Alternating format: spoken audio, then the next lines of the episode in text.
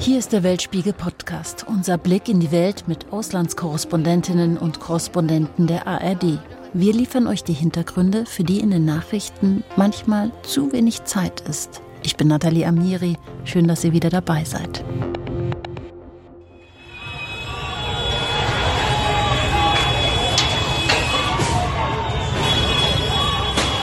Ihr habt es vermutlich mitbekommen. Es gehen gerade ziemlich emotional bewegende Bilder um die Welt. Aus dem Iran. Von Frauen, die sich aus Protest ihre Haare abschneiden, ihre Kopftücher verbrennen, unter dem Jubel von Massen.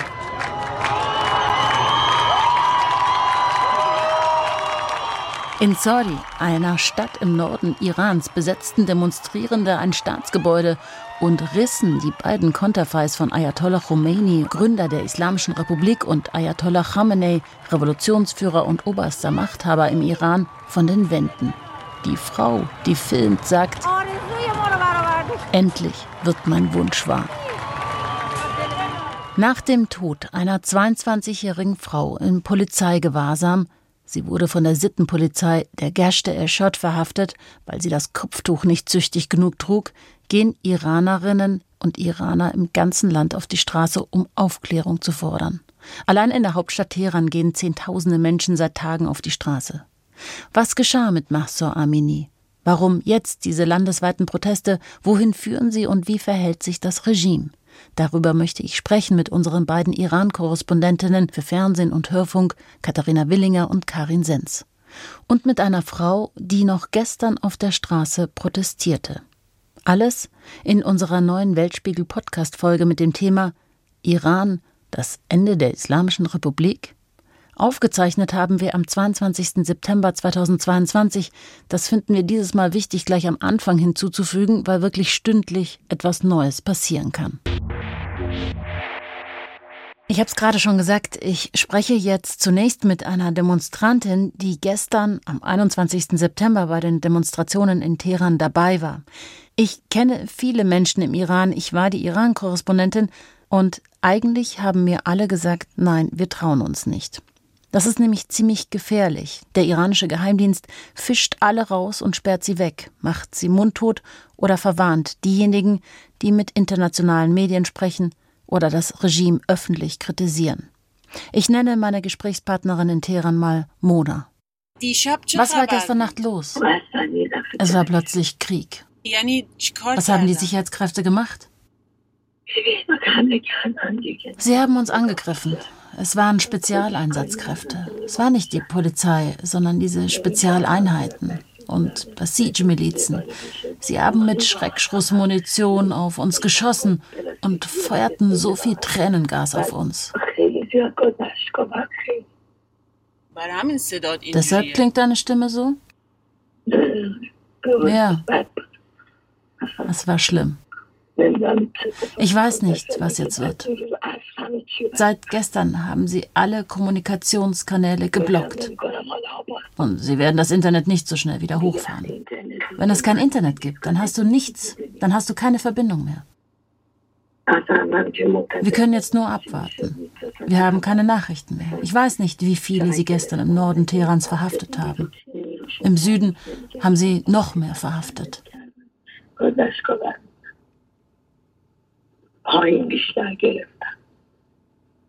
Wenn du kein Internet mehr hast, dann bist du disconnected mit der Welt. Sie haben WhatsApp blockiert, Instagram. Du hast keine Ahnung mehr, was los ist. Und jetzt schläft der Protest ein? Ich weiß es nicht. Ich weiß es nicht. Ich bin müde. Ich bin wütend. Die Menschen sind müde. Was wird jetzt? Schau, es ist ein Anfang. Es wird dauern. Ich wünsche, es geht weiter. Aber das Internet ist aus. Es ist wie eine Stille über Nachrichten eingetroffen. Wir wissen nicht, was sich abspielt. Gibt es Proteste heute Abend? Gibt sie es nicht? Wir organisieren uns über die sozialen Medien. Wenn die geblockt werden, dann haben wir keine Möglichkeit mehr, uns zu organisieren. چون متن امروز این کارا رو با فضای مجازی میکنه وقتی اونو کات میکنی ازش لنگ میشه Waren die Mädchen auf der Straße eigentlich wirklich ohne Kopftuch? Ja. Hast du deins auch abgenommen? Ich habe es auch schon davor nicht getragen. Ich bin seit Jahren ohne Kopftuch. Ich weiß nicht, was wird. wir waren so viele, aber die Sicherheitskräfte so brutal, so brutal.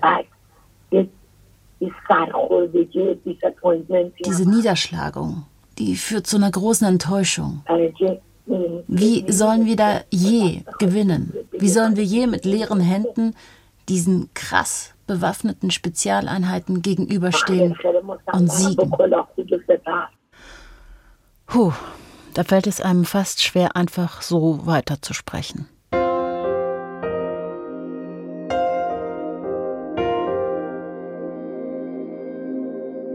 Katharina, Karin, ich grüße euch beide. Ihr habt gerade zugehört, wie die Demonstrantin aus Teheran erzählt hat, wie schlimm es gestern auf den Straßen zuging.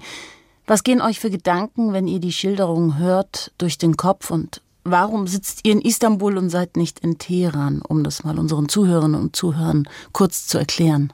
Ja, also warum wir nicht in Teheran sind, das lässt sich eigentlich relativ simpel erklären. Wir müssen ja als Journalisten immer ein Visum beantragen und eine Arbeitsgenehmigung. Ähm, das klappt mal besser und mal schlechter, in letzter Zeit vor allen Dingen eher schlechter. Ähm, wir haben aktuell keine ähm, Einreisegenehmigung und können schlichtweg nicht ins Land reisen, um vor Ort zu berichten. Ich finde es aber wirklich auch eben wichtig zu sagen, wir stehen jetzt nicht nur räumlich, sondern auch äh, bei unserer Arbeit außerhalb dieser Geschehnisse. Ähm, ich glaube, das ist auch einfach wichtig für unsere Berichterstattung. Ähm, selbstverständlich denke ich an Leute, mit denen ich im letzten Jahr, wo ich sehr oft im Iran war, auch gesprochen habe, die ich kennengelernt habe, beispielsweise in Yazd, ein junger Mann, der da ein kleines Hotel eröffnet hat und der seine Zukunftsplanung auch für den Iran gemacht hat. Und natürlich frage ich mich dann, wie geht es ihm jetzt damit? Ähm, fliegen ihm die Pläne ähm, um die Ohren oder hofft er jetzt wieder? Der war zu dem Zeitpunkt jetzt auch nicht unbedingt so hoffnungsvoll, aber hat gesagt, ich versuche mich einfach auf meine Arbeit zu konzentrieren. Aber auch wenn ich an ihn denke, ist es für mich immer ein journalistischer Blickwinkel. Und das ist, finde ich, auch gerade bei unserer Arbeit wirklich wichtig, weil wir diese Distanz wahren müssen, denn wir sind eben selbst keine Aktivisten, sondern wir sind Journalisten. Wo das ein bisschen schwieriger wird oder wo es deutlich schwieriger wird, ist natürlich die Sorge um unsere Mitarbeiter, die sehr viel riskieren dafür, dass wir eben auch berichten können. Katharina, wie bekommt ihr denn überhaupt Material, dass so eine Tagesschau zustande kommt? Ja, das ist momentan wirklich eine sehr, sehr schwierige Arbeit. Karin hat es gerade angesprochen. Man muss sich das vorstellen, wir können, beziehungsweise das Team vor Ort äh, kann nicht einfach aus dem Büro rausgehen mit der Kamera auf der Schulter und diese Proteste, die ja stattfinden, filmen, sondern wir werden immer wieder darauf hingewiesen, dass wir diese Proteste nicht filmen sollen. Ich gehe da jetzt nicht ins Detail, weil Karin hat es angesprochen, das ist für unsere Mitarbeiter vor Ort äußerst riskant. Das heißt, wir versuchen uns auf Augenzeugen von vor Ort zu verlassen, mit denen wir vernetzt sind, mit denen wir telefonieren, mit denen wir schreiben, die uns berichten, was sie sehen. Wir werten natürlich auch ähm, Videos aus den sozialen Medien aus, äh, Twitter, Telegram, Instagram, alles, was man da irgendwie nutzen kann. Schauen, stimmt das mit dem, was uns die Leute am Telefon auch geschildert haben? Wir haben Leute in der Stadt, die unterwegs sind und uns sagen, ja, das kommt hin, hier war ein Protest, den habe ich auch gesehen, das passt zu diesem Video. Also das ist eine schwierige Arbeit. Natürlich würden wir viel lieber mit unserer eigenen Kamera auf die Straße gehen und all das zeigen, was gerade im Iran passiert. Aber das ist ja eben vom Regime nicht gewünscht. Man will nicht, dass diese Bilder nach außen dringen. Man will die Proteste quasi auch kleinreden, indem man diese ganze Berichterstattung überhaupt blockiert. Und das wird mit Sicherheit auch noch Thema sein in den nächsten Tagen. Es ist ja seit gestern ein fast schon Internet-Shutdown im Iran eingetreten. Instagram, das war die einzig freie Plattform äh, im Social-Media-Bereich, die es im Iran noch gab, ist komplett blockiert. Also man kommt da nur noch mit ganz großem Aufwand und verschiedenen VPNs rein, wenn überhaupt. Unsere Mitarbeiter haben teilweise, obwohl sie mit guten VPNs ausgestattet sind, überhaupt keine Möglichkeit, uns mehr Nachrichten zukommen zu lassen. Da ist mal eine Stunde das Internet komplett weg, dann ist es mal wieder fünf Minuten da. Also das wird immer schwieriger. Vielleicht noch ganz kurz auch, also diese Demonstrationen sind ja illegal. Das heißt also, würde unser Mitarbeiter, das ist auch beim Radio so, auch wenn er als Radiomann in der Regel etwas unauffälliger unterwegs ist, weil er keine große Kamera dabei hat, aber die Wahrscheinlichkeit, dass er dann festgenommen werden würde, die ist hoch, wenn nicht sogar fast sicher, vor allem eben auch, weil er für ein ausländisches Medium arbeitet. Also bei inländischen Medien ist es vielleicht noch mal ein bisschen anders, aber gerade bei ausländischen Medien ähm, muss er mit großer Wahrscheinlichkeit damit rechnen, dass er festgenommen werden würde. Und man kennt ihn auch. Also man weiß ganz genau, wer für ausländische Medien arbeitet. Der Tropfen, der das Fass hat zum Überlaufen lassen, also dazu geführt hat, dass die Menschen ähm, auf die Straße gegangen sind, war ja der Tod von Massa Amini. Sie wurde von der Sittenpolizei aufgegriffen und wie vielleicht einige von euch wissen, ich habe ja lange im Iran selbst gearbeitet, war also die Vorgängerin von Katharina und ich muss sagen, jedes Mal, wenn es Gashte Ershot hieß, ähm, zuckte ich auch zusammen, weil diese Sittenpolizei überall steht, an jeder Ecke, der auflauern kann und sie ist wirklich angsteinflößend. Sie schreien dich an und sie, sie stoßen dich und schubsen dich und beleidigen dich und es geht ja immer wieder ums Kopftuch, natürlich um die gesamte islamische Kleidung. Ne? Also bist du islamisch genug gekleidet?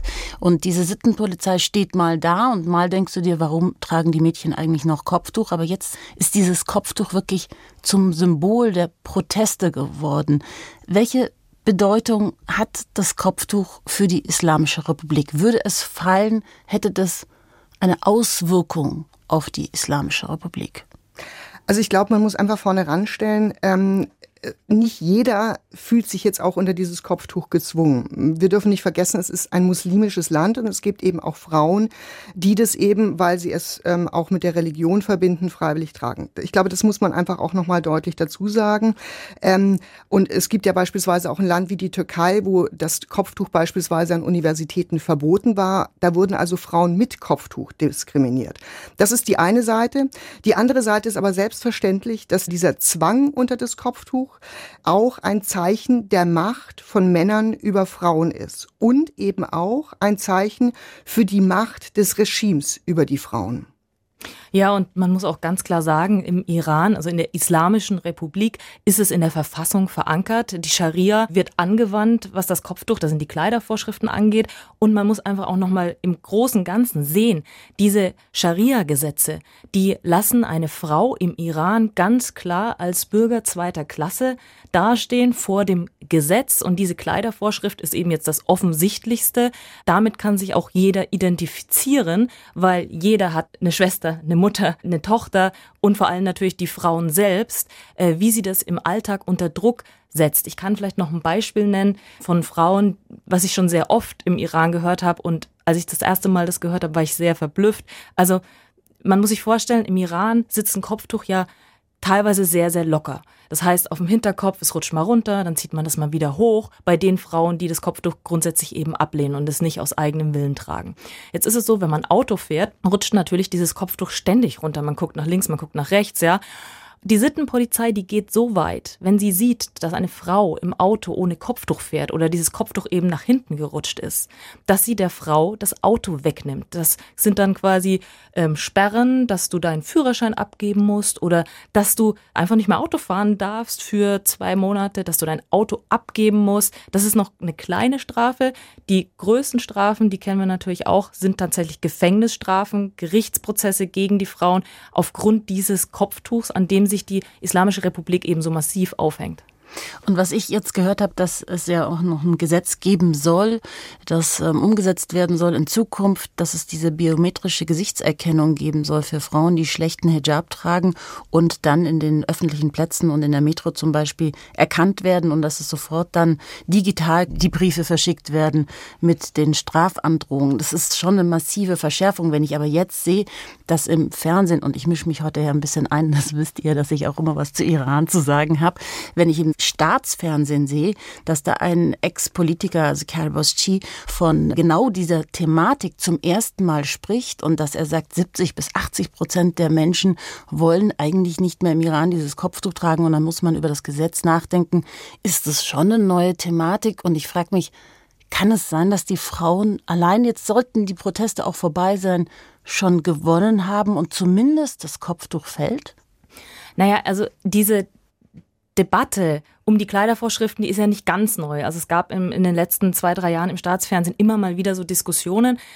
Kritiker und auch viele hm, Frauen, mit denen wir im Iran in den letzten Jahren darüber gesprochen haben, die haben uns immer wieder gesagt, das sind Alibi-Diskussionen. Also es wird nicht so weit kommen, dass sie uns quasi diese Freiheit gönnen, das Kopftuch abzusetzen, das wäre für sie ja eigentlich der Anfang vom Ende. Das würde Schwäche zeigen, das würde zeigen, sie gehen einen Schritt zurück, wir gehen einen Schritt nach vorne. Insofern, ich persönlich glaube nicht, dass die Islamische Republik davon abrückt.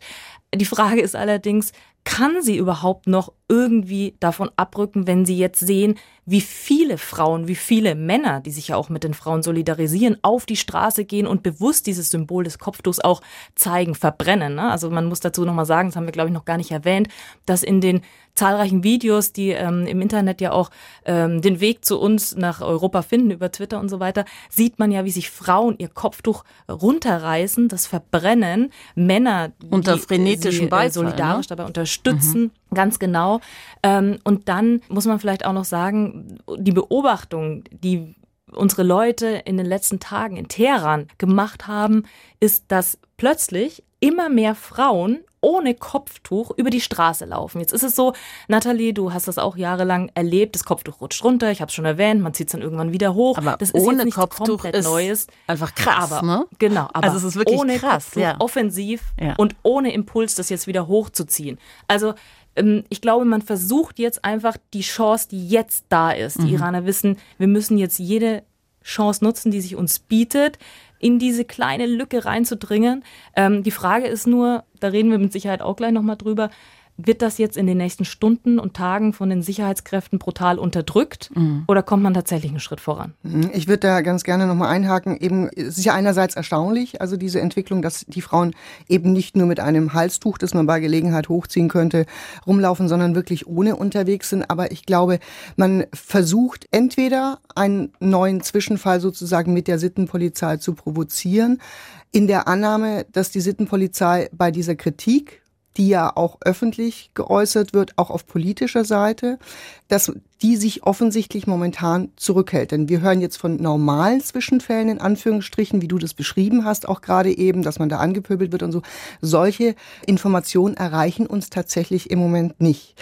Und was jetzt das, das Politische auch angeht, ich kann mir schwer vorstellen, dass man von diesem Kopftuch von Seiten des Regimes abweicht, denn ich glaube, aus deren Sicht wäre das einmal sozusagen, wie Katharina es auch gesagt hat, Anfang vom Ende. Aber man würde ja die Leute ermuntern, da damit, sie haben einen Erfolg, also möchten wir den nächsten Erfolg haben. Ja? Mhm. Ähm, also das, wär, das würde, glaube ich, dieser ganzen Protestbewegung Aufwind geben.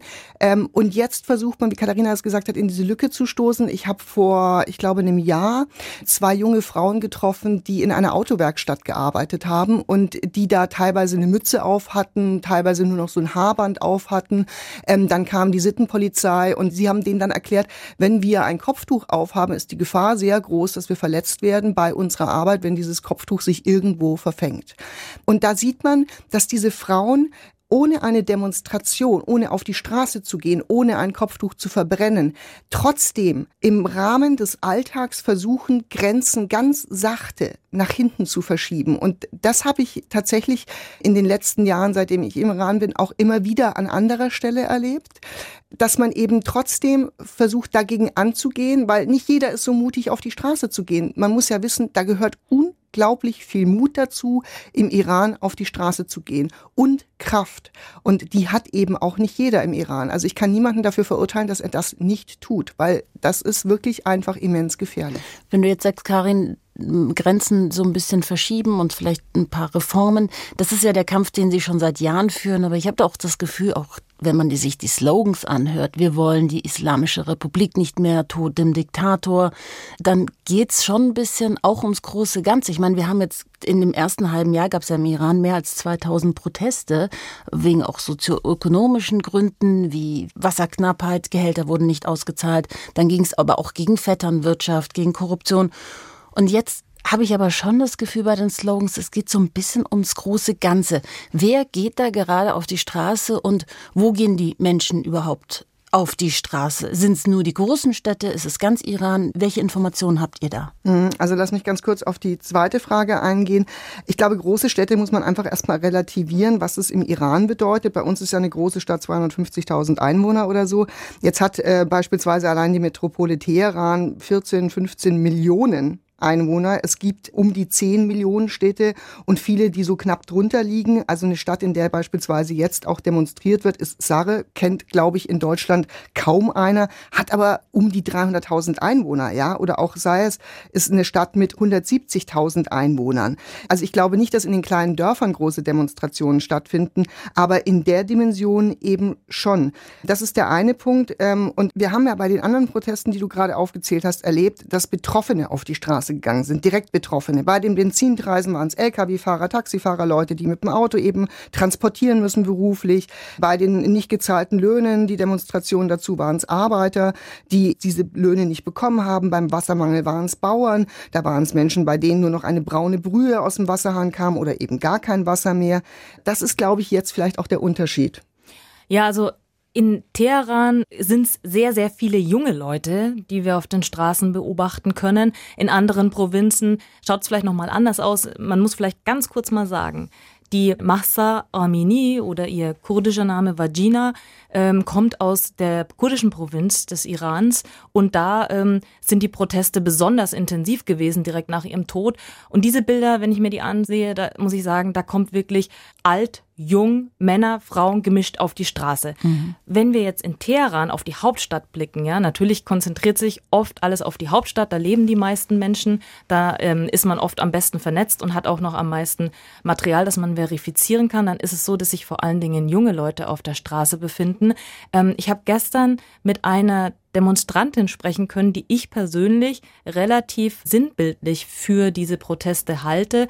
Sie ist eine junge Frau, Ende 20, arbeitet im sozialen Bereich, arbeitet mit Kindern und sagt, sie sieht absolut keine Zukunft im Iran für diese jungen Menschen, mit denen sie arbeitet. Und sie fühlt es als ihre Pflicht, auf die Straße zu gehen. Als sie gehört hat, was Massa Amini passiert ist, hat sie gesagt, hat sie so eine Wut gehabt, sie musste raus. Sie konnte sich mit ihr identifizieren, weil so viele Frauen im Iran schon mal Erfahrung mit dieser Sittenpolizei gemacht haben. Und du hast es vorhin auch erwähnt, man zuckt richtig zusammen, wenn man hört, die sind im Anmarsch. Und die sagt, sie ist rausgegangen, obwohl sie sie ist immer noch auf der Straße, muss ich dazu sagen. Sie ist rausgegangen, obwohl sie panische Angst hat. Also sie ist keine, hm. die sagt, ja, also vorwärts und wir kriegen das jetzt und wir schütteln die Islamische Republik durch, ich bin entschlossen. Sie hat panische Angst, sagt sie. Sie hat Angst, dass sie verhaftet wird, sie hat Angst um ihre Mitmenschen und sie hat gesagt, ich habe Angst, dass ich getötet werde, aber ich sehe keine andere Möglichkeit. Und als ich sie dann nach ihrer Forderung gefragt habe, konkret, hat sie gesagt, ähm, wenn ich so direkt sagen darf, ich fordere das Ende der Islamischen Republik und zwar komplett. Und das ist eine Forderung, die öffentlicher geäußert wird mittlerweile, ganz klar von den Demonstranten. Und das ist für mich eine neue Dimension, mhm. denn im Iran steht auf so eine Forderung die Todesstrafe. Mhm. Und jetzt muss man sich mal vorstellen, wie viel Mut dazugehört, ähm, auf die Straße zu gehen im Iran, wenn man weiß, dass wenn man sowas skandiert und wenn man solche Forderungen stellt, die Todesstrafe, also das eigene Leben, auf dem Spiel steht. Ich habe gestern einen Hashtag, ähm, ich wollte Iran-Proteste eingeben und dann habe ich gesehen in der Liste, die dann auftaucht bei Twitter, Iran-Revolution. Also das habe ich zum ersten Mal so gesehen. Denkt ihr, das ist nur ein kurzes Aufflackern gewesen oder kann so eine Protestwelle wirklich auch zu einer Revolution führen? Also wir haben ja in den letzten Monaten, Jahren wirklich viele Demonstrationen gesehen. 2009 die größte, 2019 auch nochmal die Benzinpreisdemonstrationen, die größer waren. Ähm, aber das Regime geht eben mit aller Macht gegen diese Demonstrationen vor und hat es auch immer bisher geschafft, das tatsächlich im Keim zu ersticken. Also keine dieser Demonstrationen, dieser Wellen war ja bis jetzt erfolgreich. Und dieses bewährte Modell, sage ich mal, versucht man natürlich jetzt genauso wieder anzuwenden.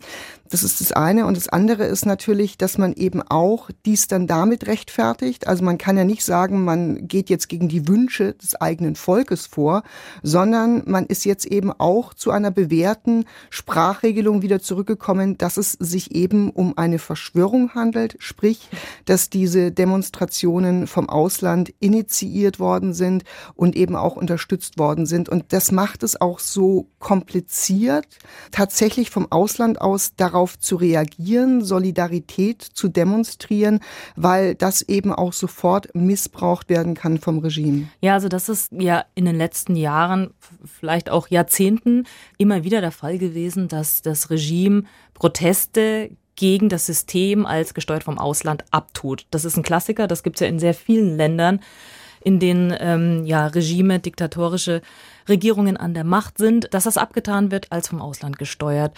Ähm, ich glaube, dass im Fall des Irans ganz entscheidend sein wird, wie jetzt die Sicherheitskräfte, die ja vom Regime gesteuert sind, mit den Demonstrationen umgehen.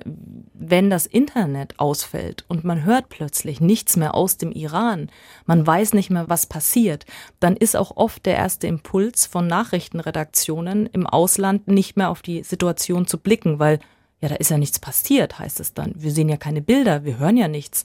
Das ist natürlich vom Regime so gewollt, die Proteste klein halten, auch im Ausland, dass auch vom Ausland solidarisch keine Unterstützung kommt. Und ich glaube, das wird schon entscheidend sein für die innere Entwicklung im Iran, ob man sich dann eben von diesen Werkzeugen, die das Regime momentan anwendet, mundtot machen lassen kann, ja, oder ob man dann eben weiter auf die Straße geht.